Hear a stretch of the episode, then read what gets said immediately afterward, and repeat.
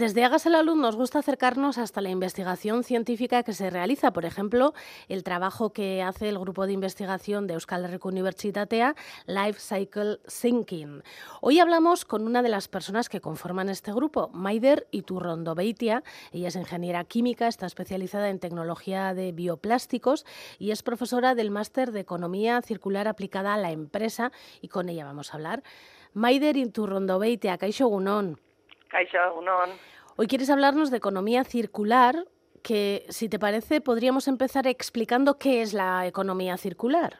Sí, la economía circular, así dicho brevemente, es un nuevo modelo de producción y de consumo, en el cual nos centramos en reducir la cantidad de recursos que se utilizan para la producción y también en reducir los residuos que se generan. Y si es posible, utilizar este tipo de residuos y hacer que sean nuevas materias primas para otros procesos de producción. Al final es lo que el nombre dice, ¿no? Que sea algo circular. Por poner ejemplos, Maider, ¿el reciclaje y la separación de la basura podrían ser parte de esta economía circular? Bueno, pues son una de las claves, ¿no? Porque, tal y como he dicho en la descripción, se trata de producción y consumo. Después de un consumo al final viene lo que llamamos el end of life o el final del ciclo de vida. Y ahí es donde nos encontramos, bueno, pues con la cantidad de residuos que tenemos. En primer lugar, deberíamos de intentar, evidentemente, que algo que no sea un residuo, ¿no? Por lo menos no a la primera, eh, reutilizar sería lo primero.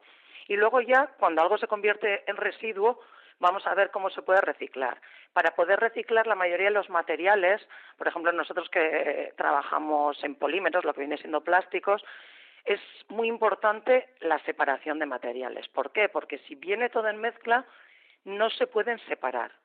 Y en el caso de los plásticos, por ejemplo, para volver a utilizarlos hay que triturarlos, para que sirvan para algo hay que fundirlos, es decir, elevar la temperatura, se convierten en, digamos, en un líquido y luego se les puede dar una forma. Esa temperatura es diferente para cada plástico, por lo cual si estamos utilizando materiales que no están separados adecuadamente, no se puede llegar a reutilizar al final. Sí que existen, bueno, pues mezclas, ¿no? Mezclas de cauchos que se suelen echar, por ejemplo, en campos de fútbol, eh, suelos de parques de los niños, pero claro, eso al final no es un reciclado muy abundante que podría aportar mucho en una economía circular. Entonces, pues el reciclado, yo he hablado de plásticos, pero claro, lo primero sería pues lo que hacemos hoy en día, ¿no? Eh, sería plásticos, cartón, orgánico y bueno, y luego resto de residuos. Pero es una de las claves, por lo tanto, pues sí, ahí habría que cambiar un poco la legislación, hacerla más dura, etcétera. Bueno, hoy por hoy, en plena crisis climática, eh, está este tipo de economía, la economía circular, ¿qué aportaciones podría hacer? En plena crisis climática, pues básicamente eh, lo que conocemos, ¿no? Como emisiones CO2, el global warming, eh, elevación de la temperatura, ¿no? Y todo lo que ello supone, pues ahí mm, es la clave para poder reducir, parar o por lo menos que no vaya más porque nosotros si dejamos, si tenemos en cuenta que en el día a día, en la parte de producción, lo que necesitamos es energía y materias primas. La energía actualmente, más del 80% de la energía que consumimos en el mundo viene del petróleo. Estamos actualmente en un 15% de uso de energías renovables. Entonces ahí también, pues bueno, ya tenemos dónde reducir las reducciones de, de emisiones de CO2. En cuanto a materiales, todo tipo de materiales necesitan una extracción eso supone energía también. Entonces, eh, vuelvo a la, parte anterior, el uso de energías renovables aporta directamente en una reducción del global warming, la elevación de la temperatura eh, del mundo, eh, etcétera. Entonces, lo que nos afecta es directamente si producimos mejor, si producimos menos. Luego ya si nos vamos a la parte de consumo, pues lo mismo si lo que consumimos es más local, necesitamos menos transporte, eso supone menos energía también. Y bueno, así podríamos también tener un etiquetado, ese ya es otro apartado aparte, pero un etiquetado donde todo consumidor pueda leer correctamente y ver qué impactos ambientales tiene ese producto no solo en la fase de uso o fin de vida, sino también en la fase de producción, es decir, se ha producido aquí localmente o los impactos de ese producto vienen dados de China, por ejemplo, esos impactos de China también, si estoy consumiendo aquí, también deberían de aparecer. Y hoy en día, pues no tenemos un etiquetado de ese tipo, pero se está trabajando en varios equipos de investigación, varios grupos, y tenemos esperanzas, ¿no? De que todo, de que todo pueda ir hacia adelante y que sea positivo. ¿Y esta economía circular sería aplicable, digamos, en zonas más rurales donde hay menos gente o en todas partes? Es decir, en la urbe también. Eh, es aplicable en todas partes.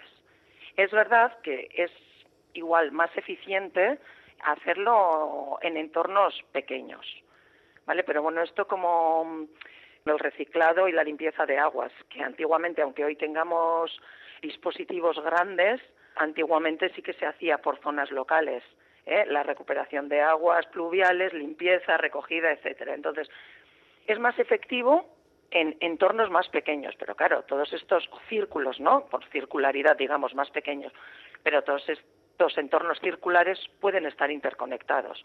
Entonces, en un entorno rural, por supuesto que se puede hacer, y en un entorno cuya población es mucho mayor, a lo mejor el los medios de transporte, las costumbres diarias son diferentes, también se pueden hacer. Lo que pasa es que hay que estudiar para cada caso qué es lo que tenemos que mejorar.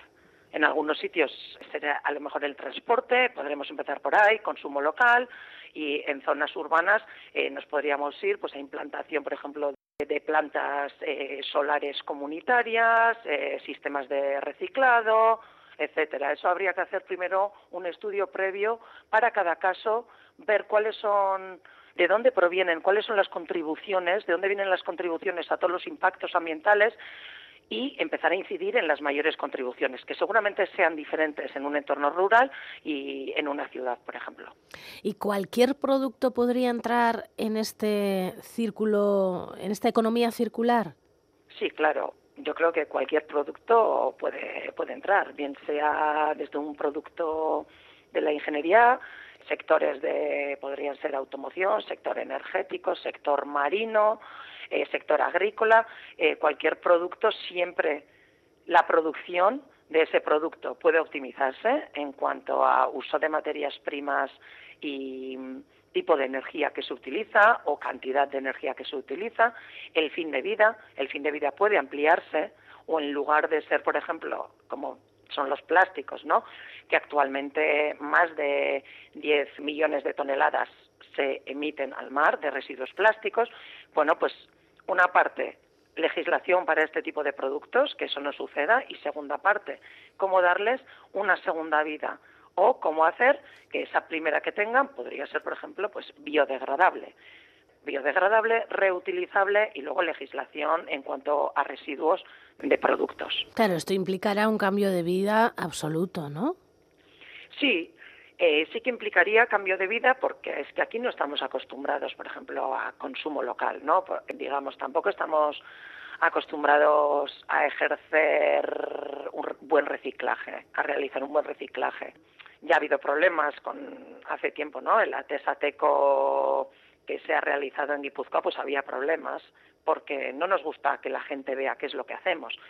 Pero bueno, yo creo que hace falta transparencia, ver lo que hacemos, cómo mejorarlo y bueno, y poder y poder continuar y hacer algo mejor para este planeta A, ¿no? Porque como bien dicen, no hay B. Y si el cambio de vida pues sería pues, consumir menos, producir menos materias primas que sean tóxicas, menos utilizando menos energía, al poder ser energía, energía renovable, implantar más energía renovable, bueno, en ese ámbito que yo creo que hoy en día más o menos a todos nos suena, ¿no? Energía renovable, consumir menos, reciclar más y consumo local. Claro, también implicaría un cambio de, de industrias. Sí, y este cambio de industrias, bueno, poco a poco, pero se está realizando. ¿eh?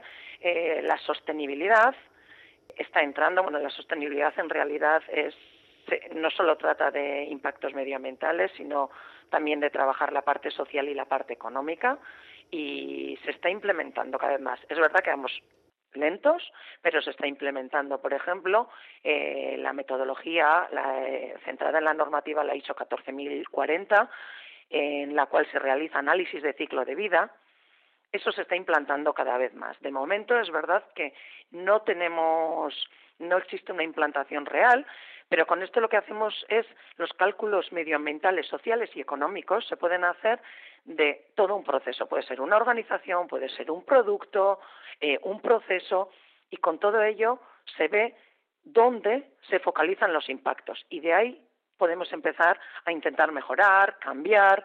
Eh, la gestión de los residuos en las empresas sí que está cambiando. Se intenta reciclar todo aquello que se pueda, darle un valor añadido. Pero bueno, pues mm, va lento, esto va lento. Claro, porque esto será una cosa de ser a medio plazo por lo menos, ¿no? Medio largo plazo.